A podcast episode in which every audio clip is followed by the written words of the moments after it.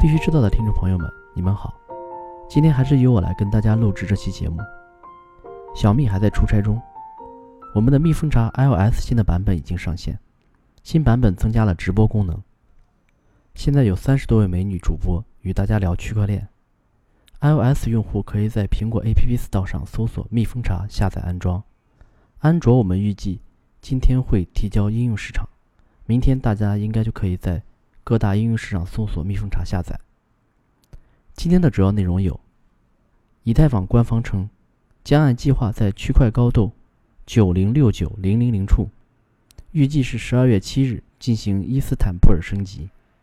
ShapeShift 推出交易所代币 FOX。金融时报称，学习区块链首先从防骗开始。百度中标上海徐家汇智慧商圈项目。包括建设商圈通兑积分链。腾讯云与上海杨浦区达成合作，将积极推动腾讯在区块链、大数据方面的技术。首先，我们来看数字货币行情。蜜蜂茶二十四小时行情早报，十一月二十一日八点数据：BTC 报价八千零九十六点九六美元，二十四小时跌百分之零点四八，交易量为一百一十四点六四亿美元。ETH 报价一百七十四点九一美元，二十四小时跌百分之零点六三，交易量为五十六点零五亿美元。XRP 报价零点二五零三美元，二十四小时跌百分之一点三一，交易量为十一点二二亿美元。以太坊官方博客发文称，以太坊网络将按计划在区块链高度九零六九零零零处进行升级。时间预计在二零一九年十二月七日星期六发生，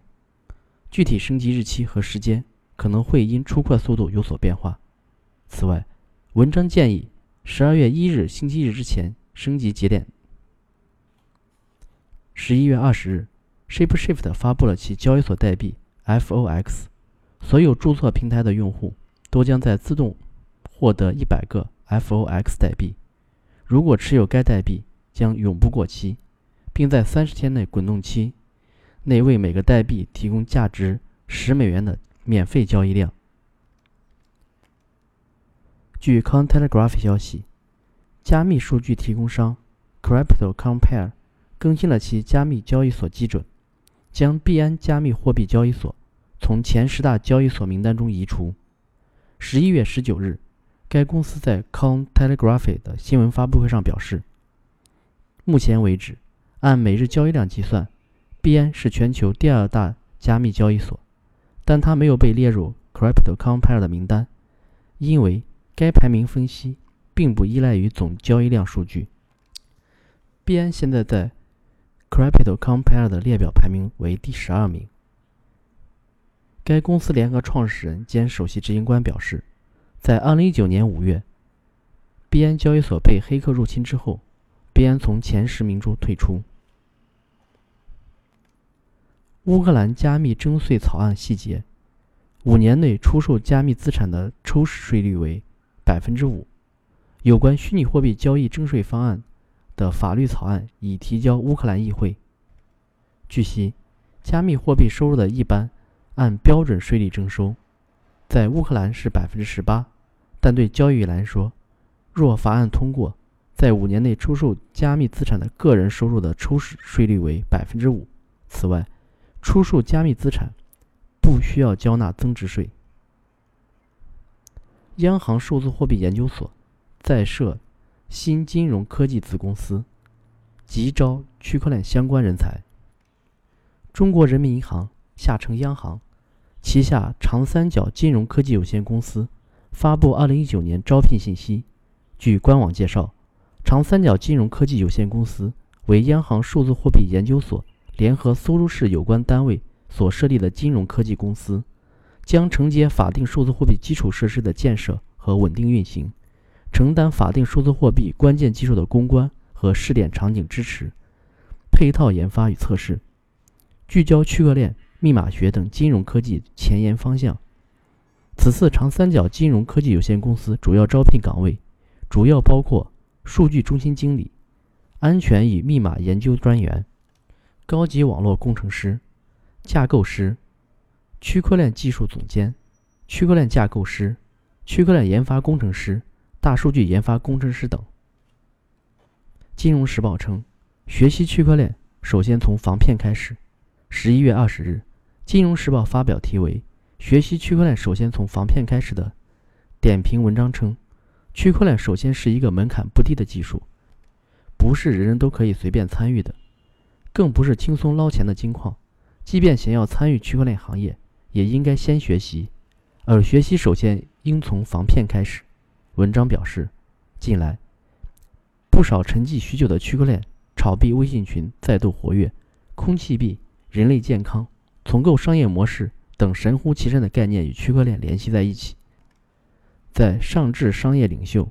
下至广场舞大妈的广泛人群中流传，这只能说明有骗子出没，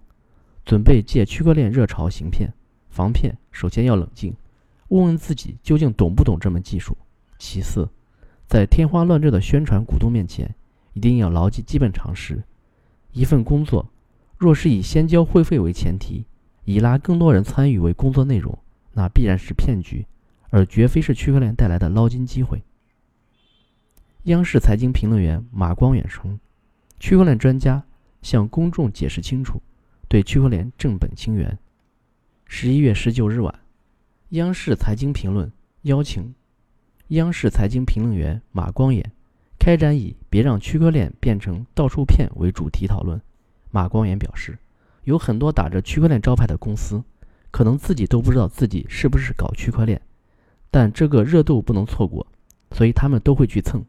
中国上市公司当中有很多不务正业的公司，就是蹭热度，所以在这种情况下，我觉得就是需要真正的专家出来正本清源。区块链